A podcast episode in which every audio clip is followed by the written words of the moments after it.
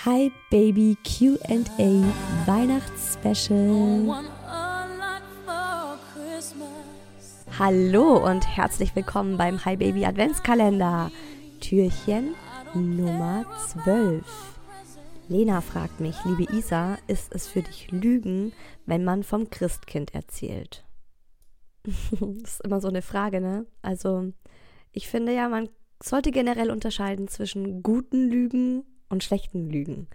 Natürlich ist es eine Lüge, weil wir wissen, dass es das Christkind nicht gibt. Auf der anderen Seite ist ja Weihnachten und die Weihnachtszeit einfach die magische Zeit im Jahr. Und die ganzen anderen elf Monate im Jahr sind ganz schön knallhart und die volle Realität. Unsere Kinder gehen in den Kindergarten, in die Schule, in die Kita. Die müssen Leistung bringen, die müssen kuschen, ne, so. Und ich finde, das Besondere an der Weihnachtszeit ist eben auch, dass man mit den Kindern zusammen da sitzt und Weihnachtsbücher liest und die Weihnachtsgeschichte erzählt. Und ich erinnere mich da eben auch noch an meine Kindheit und daran, wie wunderschön diese diese Geschichten für mich waren. Ich habe das geliebt. Ich fand es so schön, an das Christkind einen Wunschzettel zu schreiben und mir dann vorzustellen, also ich erinnere mich tatsächlich selbst noch dran, wie es für mich war, mir vorzustellen, dass das Christkind kommt und das mitnimmt und das hoch in die Himmelswerkstatt bringt, die über den Wolken liegt.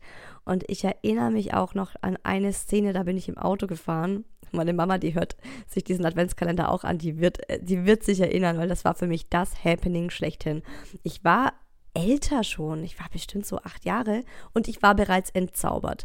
Im Kindergarten gab es so einen zwei Jahre älteren Jungen, der hat mir einmal, der hat wahrscheinlich gedacht, er macht sich bei mir beliebt, indem er mir erzählt, hey, Isa, da soll ich dir mal verraten, es gibt den Nikolaus gar nicht, genauso wenig wie das Christkind und den Osterhasen. Und ich weiß auch noch, wie ich heulend nach Hause kam und wirklich auch für mich eine Welt zusammengebrochen ist. Auf der anderen Seite haben meine Eltern auch zu mir gesagt, Isa, guck mal, wäre es dir denn lieber gewesen, wir hätten das nie gemacht und es hätte nie das Christkind gegeben und nie den Osterhasen. Und da habe ich auch überlegt und habe dann gesagt, doch, also ich hätte darauf nicht verzichten wollen. Ich hätte mir nur gewünscht, dass ich erst später entzaubert werde. Also im Grunde war ich dann vor allem auch sauer auf den Jungen. Ich war aber auch echt enttäuscht von meinen Eltern, das weiß ich noch trotzdem finde ich, diese Erinnerungen, die ich daran habe, sind einfach Erinnerungen, die für immer sind. Und diese andere Erinnerung, von der ich gerade erzählen wollte, ist, ich bin im Auto gefahren mit meiner kompletten Family und äh, es war so um die Weihnachtszeit. Und es war ein ganz leeres weißes Feld und über uns waren Wolken. Und dann war da einfach so ein Wolkenbruch. In der Mitte war so ein Loch, einfach wo die Wolken weggingen und die Sonne hat geschienen. Und jetzt als Erwachsene weiß ich, da haben einfach Sonnenstrahlen rausgeschienen. Für mich als Kind damals war das die Himmelsleiter. Und ich bin völlig ausgeflippt. Ich so, oh mein Gott, es gibt das Christkind doch. Schaut mal, das ist die Himmelsleiter. Und ja, für mich ist es ganz klar, dass ich diese Tradition mit meinen Kindern weiterführe.